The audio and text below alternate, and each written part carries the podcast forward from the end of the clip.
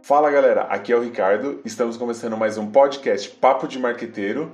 E hoje eu estou com a Dani. Dani, qual é o tema de hoje? Fala galera, aqui é a Daniela. Hoje a gente vai começar uma série de episódios trazendo um pouquinho mais sobre a história, cases de sucesso, dados sobre os diversos canais, né, as diversas redes sociais que a gente tem e como que a gente pode utilizar elas dentro da nossa estratégia de marketing. Então, hoje a gente vai começar por qual desses canais, Rick? Hoje a rede social em que a gente vai comentar, trazer curiosidades, trazer dados e a gente entender um pouco mais para que serve é o YouTube. Então vamos começar pela história dele. O YouTube vem desde 2005 aí. Uma história bem interessante dos sócios, né, Dani? Sim. Onde os caras trabalhavam Exato. no PayPal. O YouTube foi lançado aqui, vou pegar minha cola, 14 de fevereiro de 2005 nos Estados Unidos.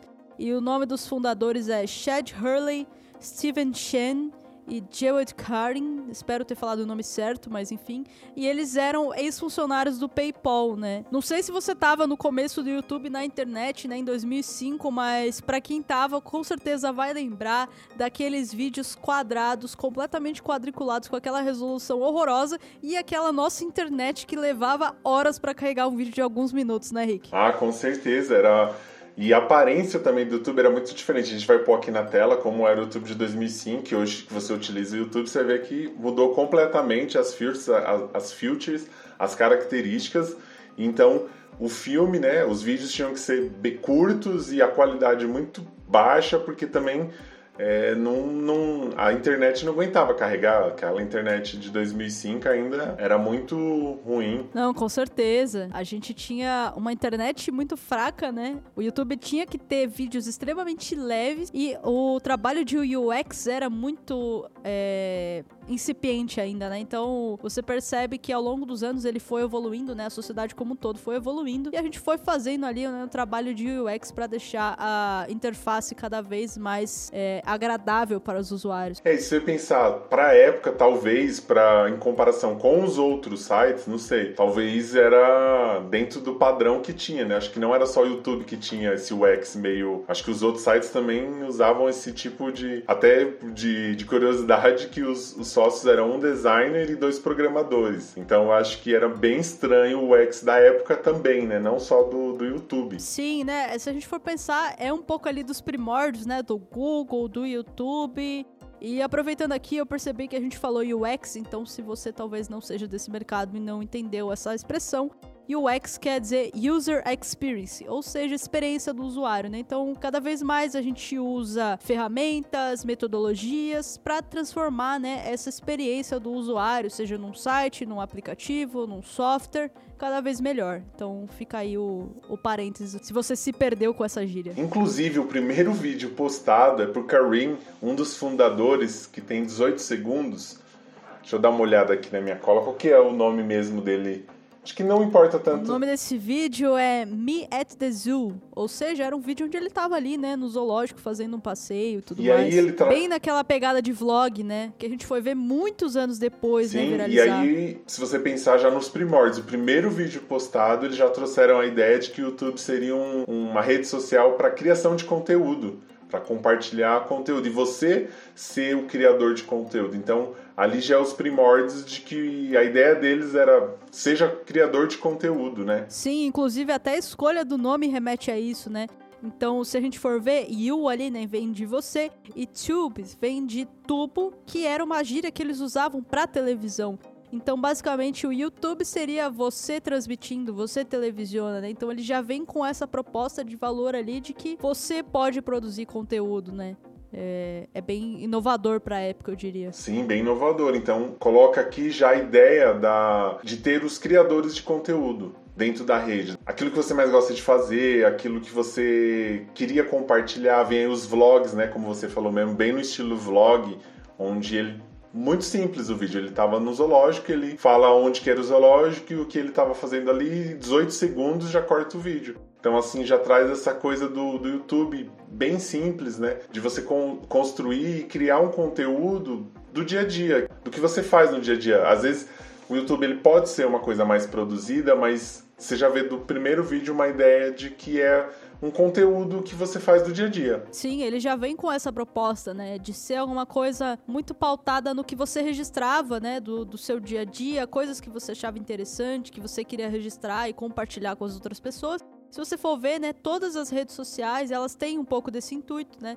Até eu não vou falar sobre isso, porque acho que isso pode ser um, o próximo, a próxima rede que a gente vai falar, mas o Instagram ele também surge como isso, né? Quando você compartilhava as fotos do que você estava fazendo. O YouTube é muito isso, né? Ele compartilhava ali vídeos curtos de coisas simples do dia a dia e hoje, se a gente for ver, muitos dos conteúdos que mais engajam são os conteúdos que são menos produzidos, né, do dia a dia ali, que tem uma verdade e uma autenticidade muito grande. A gente trazendo um pouquinho aí para marcas, né, uma marca que logo percebeu, logo lá no início, em 2005, que esse tipo de vídeo poderia ter uma potência muito grande, foi a Nike, no qual ela faz um comercial para ser passado no YouTube, onde ela, ela leva uma chuteira até o campo e o Ronaldinho Gaúcho veste essa chuteira e chuta no travessão. Então ele acerta três vezes o travessão, tentando fazer uma alusão que a chuteira da Nike daria essa possibilidade dele chutar melhor. Então lá em 2005, quando você vê o jeito que foi filmado, era muito uma ideia de caseiro, que alguém entrou em campo e ficou filmando. Então ali uma empresa já, já tinha sacado também que o YouTube traria essa, essa linguagem um pouco mais informal. Não, com certeza. E você vê que, apesar de ser muito mais tradicional hoje, né, de ser muito mais popular essa questão da utilização das redes sociais por empresas, né, dessa questão às vezes até do B2B, isso é uma coisa que vem crescendo, né, há, vários anos e com certeza, empresas que saíram na frente, como a Nike, hoje são alguns, algumas das pioneiras, né, nessa questão de criação de conteúdo, de branding, muito reforçado ali, né, pelas redes sociais e por todos os canais, né, bem omnichannel mesmo. Então, com a popularidade da rede social, as pessoas tiveram muita aderência à rede e começaram a criar muitos conteúdos, surgindo aí muitos criadores de conteúdo e também chamando a atenção de outras empresas, outros players do mercado, grandes players, para ficar de olho nessa rede. Então, em 2006, o Google compra o YouTube por 1,65 bilhões de dólares. Interessante a gente ver essa compra por parte do Google, porque quando a gente fala de 2006, o Google ele ainda não era tão forte quando ele é hoje, né? E o valor é realmente muito alto. Mas a gente consegue ver que tem uma tendência muito grande no mercado de surgirem novas ferramentas, novas redes sociais, né, de empreendedores ali trazendo novas ideias, mas de que no fim das contas, quando elas começam ali, né, a crescer a ponto de ameaçar um grande player, muitas vezes esse player acaba comprando, né, como a gente viu no caso do YouTube, mas também depois, né, teve a questão do Facebook, que acabou comprando o Instagram e posteriormente o WhatsApp. Então a gente vê que é um movimento ali bem comum, né? E o, o YouTube ele cresceu tão rápido que em um ano ele foi comprado pelo Google, né? E essa é uma grande tendência do mercado, né? Vídeos, a gente pode ver aí uma movimentação de redes sociais que não eram tradicionalmente voltada para vídeo se adaptando porque realmente a sociedade emplacou isso de você compartilhar a sua vida ou o dia a dia ou curiosidades, às vezes palhaçada ou vídeos chocantes é, ou coisas chocantes através de vídeos. Então você vê que o Google tinha uma própria plataforma dele que era o Google Vídeos. Mas o YouTube ganhou uma proporção tão grande que ali essa empresa vem e ela compra, né? Como a Dani acabou de falar que isso ocorreu no mercado dentro de outras redes, né? Onde as grandes vão comprando aquelas que estão crescendo. E a gente pode ver no YouTube uma evolução não só de design, né, mas de novas features, de novos, novas funcionalidades, onde ela abriu, ela percebeu que essa criação de conteúdo era importante e trazia valor. O Google, após a compra, percebe que a criação de conteúdo tem um valor muito grande para a sociedade. Então ela começa a fazer parceria com esses criadores de conteúdo em 2007, onde ela também abre o pagamento de direitos autorais, porque artistas começam a postar seu trabalho trabalho, como clipes, onde isso era é, basicamente na TV e eles tocavam basicamente no rádio, né? O YouTube ele junta é, essas duas funções para os artistas e também ele começa a aplicar os anúncios dentro dos vídeos. Então o Google veio evoluindo e trazendo novas funcionalidades, além do designer que foi evoluindo. Não, com certeza. E acho que até retomando um pouco aqui, né, mais atrás do que você estava falando, é importante a gente lembrar que lá em 2005, né, não, não era tão popular a gente ter vídeos na internet da forma como a gente tem hoje, né? A gente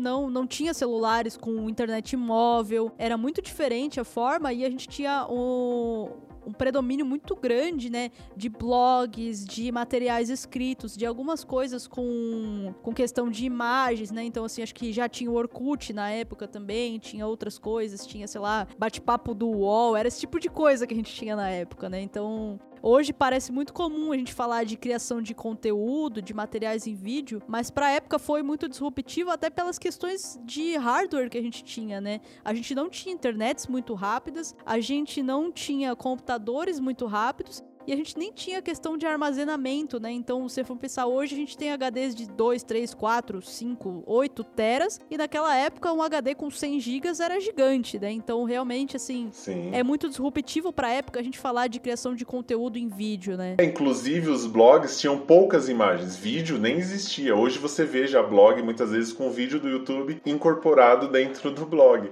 Mas antigamente você tinha mais texto, né? Nem as imagens eram tão é, utilizadas assim por conta da velocidade da internet. Inclusive, nessa época a internet era mato ainda, né? Era mato alto quando a gente chegou lá, então o YouTube era, era mato, tinham poucos criadores, não existia milhares de seguidores, milhares de visualizações, era tudo, tudo tava tudo começando, mas já começando ali, né, com força e mostrando para que veio, né, tudo isso. É, e se você pensar em 2008, uma novidade que foi lançada pelo YouTube era que você podia postar um vídeo de 480 pixels, que hoje praticamente as pessoas consideram como um vídeo de má qualidade 480, mas em 2008, não muito tempo atrás, era tido como uma super novidade dentro do YouTube. E aí em 2009, E se você pensar, faz muito pouco tempo, né? A gente tá Sim. falando aí de pouco mais de 12 anos entre o YouTube ter lançado vídeos em 480p, que hoje a gente acha que é uma qualidade ruim, e hoje a gente, 12 anos depois, né? 13 anos depois, a gente tá falando que a gente tem vídeos em 4K, né? E futuramente acredito que a gente vai ter em 8K, logo menos. Então, 2008 foi 480 pixels, já em 2009 ele lança o HD,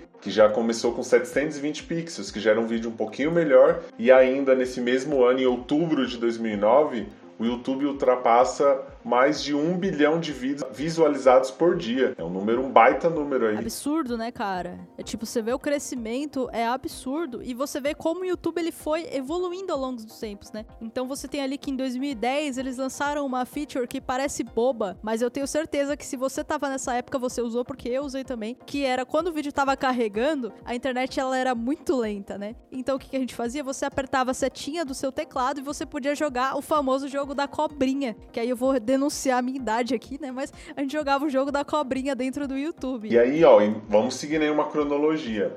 A gente volta em algumas datas, mas vamos seguindo. Em 2011, o YouTube lança o YouTube Live, onde as pessoas podiam fazer as lives, fazer o, o vídeo ao vivo dentro do YouTube. Aí, se você pensar uma curiosidade, ó, em 2007 teve as eleições dos Estados Unidos.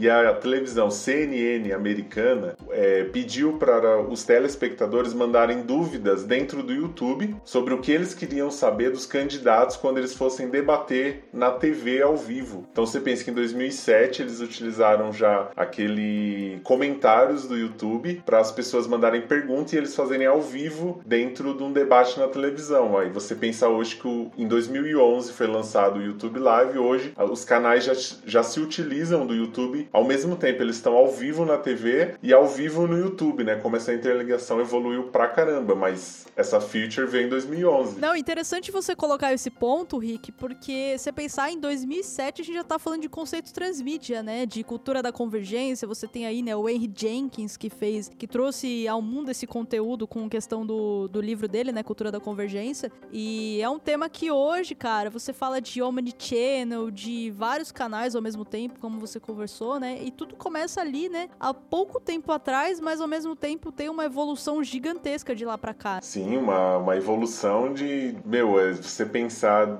de como hoje tudo praticamente se conversa. Quando uma alguém lança um negócio numa rede, a outra comenta daquela rede, que a próxima, por exemplo, você lança o vídeo no YouTube e lá no Twitter vão estar discutindo sobre aquele tema e vai ser os trend topics.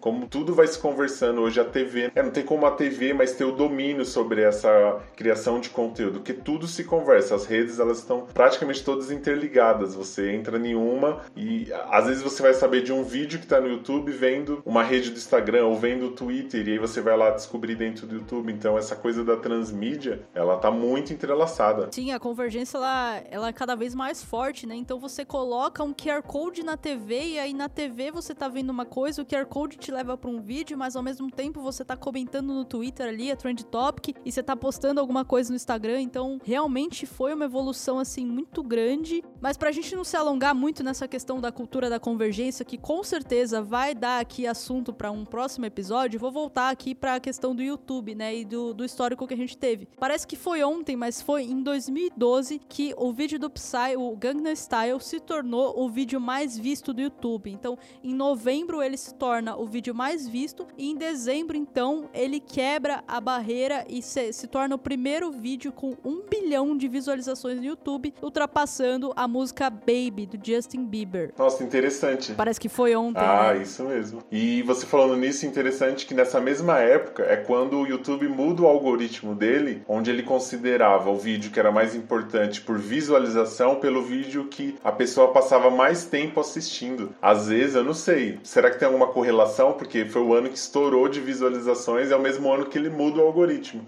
Ele já não ranqueia o vídeo por visualização e sim por tempo assistido. Com certeza, acho bem provável, até porque quando a gente fala de música, de clipe, uma das métricas mais importantes hoje é a taxa de retenção, que é justamente isso, né? O tempo que as pessoas passam assistindo ou ouvindo aquela música, aquele clipe. Então não adianta nada eu ter 10 milhões de visualizações, sendo que essas visualizações são de 5 segundos dentro de uma música de 5 minutos, ou seja, ninguém ouviu minha música de fato. Então pode ser que tenha uma grande relação sim. E até voltando essa questão do Psy, pegar minha cola aqui, ó, ele ficou em primeiro lugar como vídeo mais visto do YouTube desde 21 de dezembro de 2012 até 10 de julho de 2017. Então demorou muito para alguém quebrar essa barreira que o Psy colocou. Nossa, foi então um, um, um marco dentro do, da, da, internet e dentro do YouTube. Isso que o Psy conseguiu fazer. E talvez até ainda conseguiu fazer com que os, se, as pessoas que pensam a internet mudassem a forma de métrica e para mim, no meu ponto de vista, como você disse, na própria música, ela é mais interessante, porque na verdade a gente está pensando mais no engajamento, naquilo que você retém mais a sua audiência dentro do seu conteúdo, né? Não só fazer com que todo mundo venha. É como se a gente imaginasse num show, né? Já que é vídeo, você está indo para assistir um show onde todo mundo fosse até o show, entrasse e fosse embora, não ficasse assistindo o show. Na verdade, então ele veio, visualizou e foi embora. Então tem até uma certa lógica esse tipo de métrica, esse tipo de algoritmo algoritmo, fazer com que você faça as pessoas ficarem mais tempo naquele conteúdo que você está criando. Sim, sem dúvida. Se você pegar a grande maioria das redes sociais hoje, uma das métricas mais importantes é geralmente essa, né? É tempo de tela, é taxa de retenção, é engajamento, porque é isso que importa para essas redes, né? Vamos lá, o YouTube ele monetiza a partir de anúncios que são colocados nos vídeos dos criadores de conteúdo. Então, se a pessoa não ficar lá no vídeo, ela não vai ver o anúncio. Consequentemente, o YouTube não recebe nada, nem o criador de conteúdo conteúdo. Então é muito importante que se ranqueie e que se entregue mais os conteúdos que geram mais engajamento, porque assim você consegue monetizar melhor, né? Boa. E para não ficar muito técnico, né, que monetização a gente pode trazer para um tema futuro aí dentro do podcast, onde a gente traz mais detalhe. Vamos voltar a pensar como as redes sociais democratizam, né? Se você pensar no Psy, ele é um coreano e bateu o recorde de, de vídeo mais visto. E a gente tem também um canal, né, Dani, do, de que tem mais inscritos, qual que é mesmo? Sim, é muito engraçado, né? Porque a gente está muito acostumado, né, com a questão do, do Ocidente, Estados Unidos, né, e tudo mais. E o primeiro cara a quebrar a barreira do 1 bilhão de visualizações foi um coreano. E o canal hoje que tem o maior número de inscritos no YouTube é o T-Series, que é uma gravadora indiana indiana que trabalha muito ali com os conteúdos de Bollywood, né? E hoje, vou pegar os dados aqui, eles têm 189 milhões de inscritos. Você tem noção? É muita gente. Olha quanto de audiência que esse cara consegue entregar conteúdo. Não, é absurdo. Então, vou, vou te fazer um, um, jogo aqui. E quantos, você, quantas visualizações você acha que tem nesse canal, Henrique? Ó, se tem 188 milhões de inscritos, mais ou menos. 189 milhões de inscritos. 189. Aí eu já vou pro bilhões, porque você já tem que sair da casa dos milhões. Ó, eu chutaria aí uns 170 bilhões de visualizações, não sei, viu? Porque é, deve ter. Olha, passou bem perto, hein? Tô aqui com o canal deles aberto no meu notebook e eles se inscreveram, né? O canal deles é de 13 de março de 2016 ou, se, ou 2006, ou seja, eles começaram quando o YouTube era mato, provando que consistência gera resultado. E eles têm hoje 161 bilhões 428 milhões 540 mil visualizações dentro do canal deles. Nossa, pensa! Pensa, não... e olha, eles estão lá desde o começo, hein? Exato. Mais uma vez provando o que todo influenciador fala, né? Que consistência ali é uma das grandes chaves para você conseguir sucesso nas redes. Sim, até o head do Instagram, quando a gente fez o podcast que falava do algoritmo do Instagram, próprio head do Instagram falou que a constância né, de, de conteúdo é que faz com que o algoritmo, né, a dica que ele deu do algoritmo, reconheça que aquilo ali tem relevância para a rede. Então, fora os, os, os influencers que dão essa dica para todo mundo, sejam constantes naquilo que você quer entregar, tem aí alguém, o head, que fala que o algoritmo do, da rede também trabalha desse jeito. Então, por isso que a coisa vai crescendo dentro da constância. Sim, e a maior prova disso aqui, então vou trazer mais um dado, o segundo canal com maior número de inscritos no YouTube é o PewDiePie. Eles têm 110 milhões de inscritos, só que eles têm apenas, se é que eu posso colocar apenas, né, porque o número continua sendo gigante, 27 bilhões 633 milhões 843 mil visualizações, e o canal deles consta aqui, né, de 29 de abril de 2010 ou seja, quatro anos depois e um número muito menor de visualizações, né? Mostrando ali que o tempo é um grande amigo nesse sentido, né? Com certeza, o tempo meu, ele faz você ter esse crescimento. E se você trazer para o Brasil, pensar, o canal que tem mais inscrito é o Condizila, né? Então, se você pensar no mundo, é um que cria, um estúdio que cria aí para cinema, para TV, então entretenimento que tem a ver com vídeo. E aí, se você pensar no Brasil, é, um, é uma gravadora que trabalha com música, com clipes também, né? O Condizila, que tem aí as questões que popularizou tanto o funk. Então, o Condizila aí vai ter, ó, vamos dar uma olhada aqui no canal deles. Deixa eu dar uma olhada aqui também.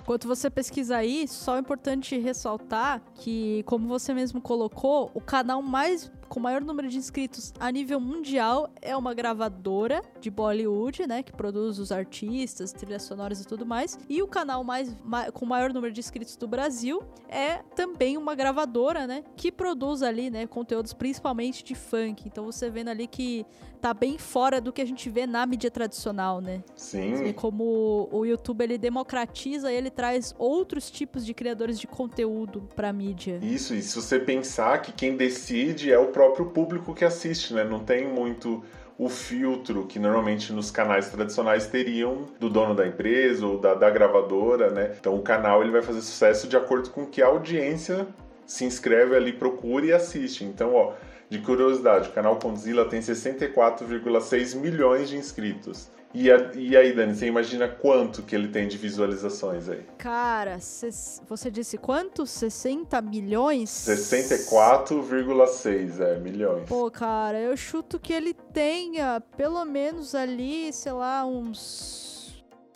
60 milhões, uns 6 bilhões de visualizações, talvez? Um pouquinho mais, ó, 35 bilhões. Caraca, 300, chutei bem 33 longe, 33 milhões, bem longe. Um pouquinho mais, 962.826 visualizações. E o canal começou em 2012.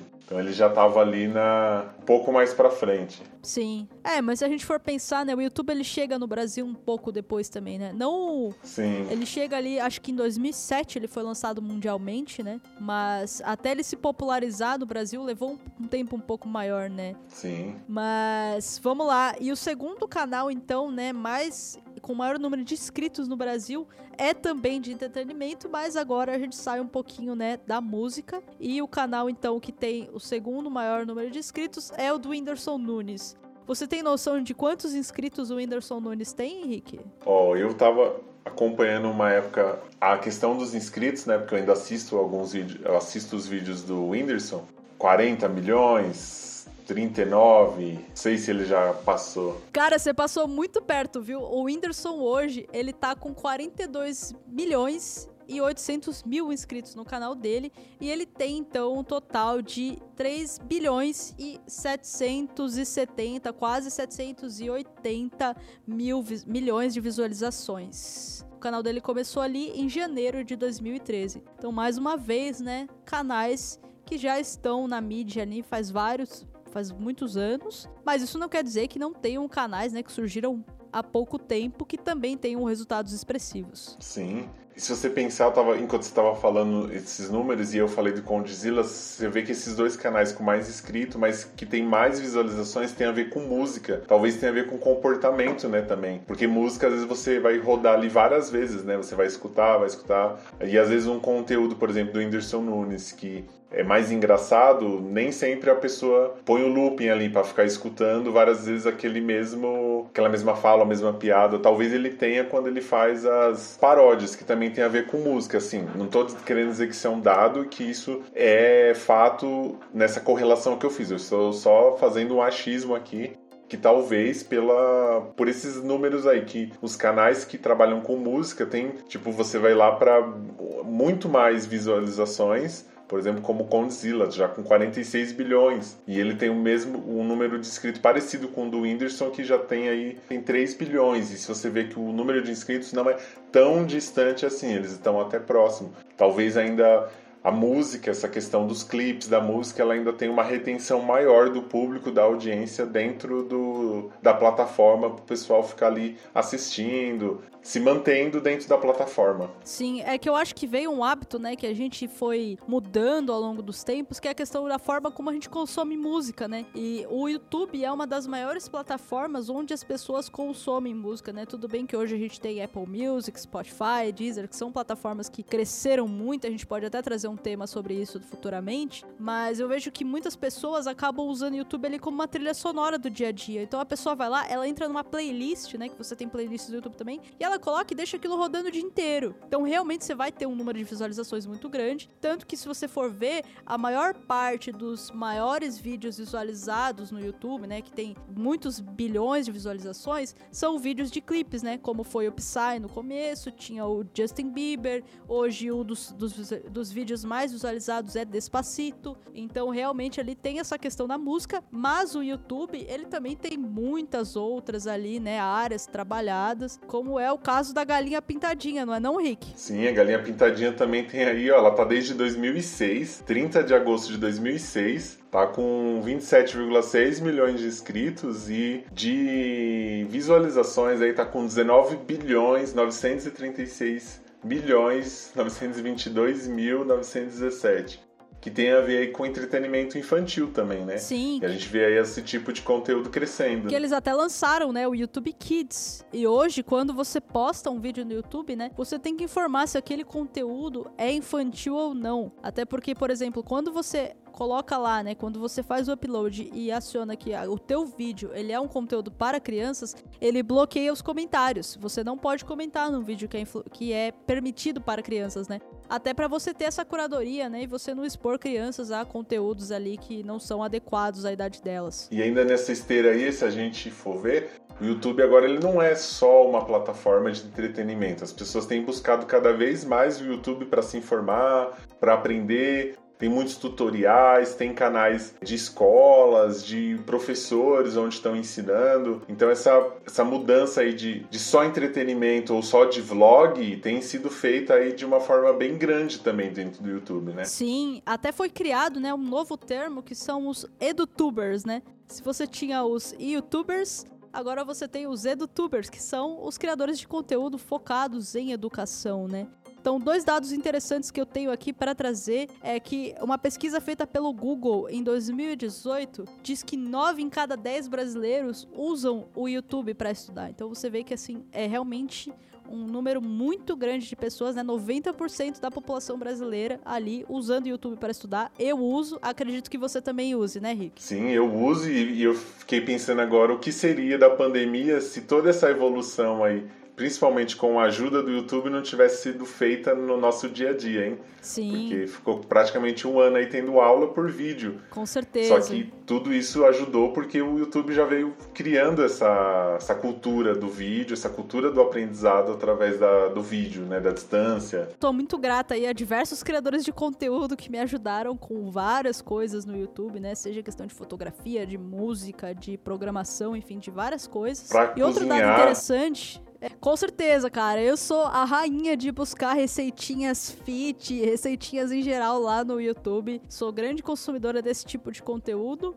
Mas o, o, YouTube ele não se restringe a um conteúdo ali, né, de educacional mais extracurricular. A gente tem um estudo da Person, que é um dos maiores grupos educacionais do mundo, realizado ali em 2018, que diz que 59% dos estudantes da geração Z consideram o YouTube a melhor ferramenta para estudar e 55% desses afirmam que o YouTube contribuiu muito ali, né, na tua formação. Então você vê que o YouTube ele não se restringe unicamente ali a um tutorial de como fazer um bolo ou de como tirar a melhor fotografia, mas tem muitas pessoas aprendendo com isso, né? Um, um grande exemplo disso é o professor Jubilon, que tem quase 3 milhões de inscritos, fala sobre biologia. Então, para quem tá boiando aí, o que seria a geração Z são esses jovens aí até 24 anos, essa geração do 24 para baixo, né? Os millennials são ali da geração do 25 ao 40, que é mais que é a a geração que estamos. É a geração que foi carinhosamente apelidada de cringe, né? Os, os é, antigos. a geração cringe. Principalmente em outra rede aí, né? A rede vizinha. Exatamente. Nós somos zoados aí, mas a gente chegou quando a internet era mato, né? Então a gente tá liderando esse, esse movimento aí. Esse movimento, com certeza. E até engraçado aqui, né, só para complementar essa questão dos YouTubes educacionais, né, dos canais de YouTube educacional, o próprio YouTube entendeu essa demanda e criou o canal deles. Então eles têm um canal que chama YouTube Edu e ele tá hoje com cerca de 400 mil inscritos, que é do próprio Google em parceria, né, do YouTube, em parceria com ali, com ali professores, né.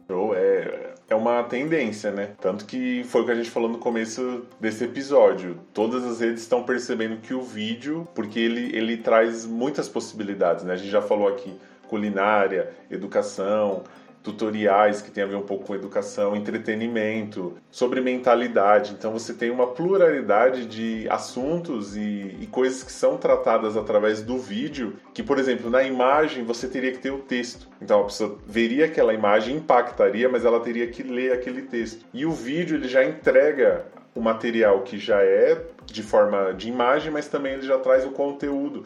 Então o vídeo ele tá fazendo toda essa tendência, tá fazendo o domínio do mercado da criação de conteúdo. Sim. E você percebe também, né, que tem movimentos e que o YouTube ele não tá parado, né? Ele tá olhando o que tá acontecendo no mercado. O YouTube, ah, eu acho que foi em 2020 ou talvez 2019, eles lançaram os stories dentro do YouTube que era um conteúdo curto ali, né? Que a proposta era justamente você mostrar os seus bastidores e engajar e aquecer os seus fãs ali, né? Para aqueles conteúdos que viriam a surgir depois, né? Tem a questão das estreias também, que foi algum conteúdo um pouco mais recente. Mas eu, eu entendo que talvez os stories ali não tenham encaixado muito bem, né? Porque o YouTube já modificou isso. Os stories, ele era ali para alguns canais específicos, né? Não eram todos os canais que tinham como postar stories, apesar de todos os canais poderem assistir aos stories. E aí eles então recentemente, né, eles lançaram o Shorts, que é uma versão ali, né, muito parecida com os dois maiores concorrentes, né, que estão roubando a audiência do YouTube hoje que são os apps vizinhos, mais conhecidos como TikTok e Instagram. E é a mesma função que tem em todos, né? É, o Instagram foi por Reels, que o TikTok que meio que trouxe essa novidade, né, do vídeo já ser criado e ser um pouco mais criativo dentro do próprio aplicativo. Exatamente. Porque o, o É, o Instagram tentou com algumas figurinhas, mas não tinha uma criatividade na hora de você montar o vídeo no próprio aplicativo, né? E o TikTok já trouxe essa novidade. Sim, é, e aí volta naquilo que a gente falou, né, de como as coisas acontecem rápido e acaba ficando na mão dos grandes players. Então, se você for pensar, os stories eles surgiram lá no Snapchat, né? Que hoje quase ninguém usa, né? Isso. E aí veio o Instagram e incorporou isso dentro deles. E aí, depois de um tempo. É, o Snapchat se mantém no, no mercado americano. Sim, no Brasil ele praticamente morreu, né? Poucas pessoas usam. É. E aí, depois, quando você fala de TikTok vindo ali, né? Muito forte, principalmente na galera da geração Z, né? E o Instagram, ele rapidamente, né? Ele resolve ali combater. Não, acho que combater não seria uma boa palavra, né? Mas. Concorrer. Responder, exato. Responder ali ao mercado mercado e ele cria os cenas que a gente comentou no episódio sobre o algoritmo, que era uma ideia ali de você fazer uma montagem dentro dos próprios stories como teste e aí depois surge o Reels. E aí o YouTube vem em resposta a isso e lança o Shorts. Então você vê que é, os grandes players, né, eles estão se mantendo vivos justamente por essa capacidade de adaptação. E estamos numa fase de experimentação. Eu tava esses dias uh, vendo os shorts do YouTube para ver que, que o pessoal estava produzindo e grande parte do que eu vi, do que ele me jogou, tinha o, o logo do TikTok embaixo. Quer dizer, as pessoas, por enquanto, só reproduziram o que ela criou num aplicativo e jogando no outro, porque é uma fase de experimentação, né? Sim. Então tá todo mundo aí tentando usar essas ferramentas, mesmo que são parecidas, para experimentar. E vamos ver qual que, Não, exato. que, que vai acrescentar. É, eu acho que é uma tendência, né? Conforme o Shorts for tomando corpo, se ele se estabilizar, né, dentro do YouTube, provavelmente o YouTube vai começar a entregar menos esses conteúdos com a logo, assim como o Instagram faz, porque não faz sentido nenhum você divulgar a concorrência, né? Boa, então dentro desse panorama aí que a gente queria trazer do YouTube, acho que já estamos chegando ao fim, acho que a gente conseguiu dar uma boa ideia de como o YouTube surgiu e como ele foi se adaptando e como ele trouxe também inovações para outras linguagens como TV e outras redes sociais. E a gente queria falar também para a empresa que está pensando em criar conteúdos dentro do YouTube. Existem várias possibilidades. Você pode desde fazer uma parceria com algum criador de conteúdo que já tenha a sua audiência criada, ou você pode navegar aí pelos temas que a gente foi jogando, que a gente foi colocando aqui que é você pode entreter a sua audiência, você pode ensinar na área da educação, trazendo tutoriais, você tem uma gama muito grande aí, né, Dani, para as empresas poderem explorar esse tipo de esse canal, essa rede social. Sim, eu acho que o YouTube ele é um grande aliado, né, na sua estratégia de marketing digital, seja você uma pequena ou uma grande empresa. É, é muito fácil produzir conteúdo para o YouTube, né? Hoje em dia a gente tem celulares que gravam com uma qualidade muito boa, tem formas de você editar dentro do próprio celular. Você não precisa ter um super conhecimento técnico de edição de vídeo, de imagem. E eu acho que você pode usar ele de muitas formas, né? Então, desde criar um podcast, como a gente está fazendo aqui aqui para conversar com vocês. Você pode ensinar a pessoa a utilizar o teu software, o teu sistema, se você for uma empresa que presta esse tipo de serviço. Você pode gerar conteúdos que agreguem valor ali, tutorial, fazer parcerias, como o Rick comentou. Eu acho que o YouTube ele tem muito a somar na estratégia de marketing digital, porque ele é uma forma ali, né, de você agregar valor, como a gente já trouxe. Muitas pessoas estudam pelo YouTube, muitas pessoas pesquisam no YouTube. Então, por que não é, adicionar os conteúdos em vídeo também dentro da sua estratégia de conteúdo, né? Você não precisa usar só o blog. Isso não quer dizer que você não deva usar o blog, mas você pode complementar, né? Né, junto com o YouTube. É isso aí. Você pode comentar aqui também nesse vídeo o que você achou, ideias que você tenha sobre temas futuros. Então fique à vontade. Se você está no YouTube, comente. Se você está nos streamings, não tem como comentar, mas você pode entrar em contato com a gente pelas nossas redes sociais. Então, uma é o Instagram, o meu Instagram é Ricardo Piton do Marketing, MKT, e a Dani. E o meu Instagram é dani.tm. Encontra a gente lá, manda suas dúvidas, comentários, sugestões. A gente vai ser um prazer responder vocês. E não esquece de se inscrever no nosso canal se você estiver no YouTube. E se você estiver nas plataformas de streaming, já segue o podcast aí, Papo de Marqueteiro, para você ficar ligado em todos os episódios. E acho que por hoje é isso, então. Valeu, galera. Até mais.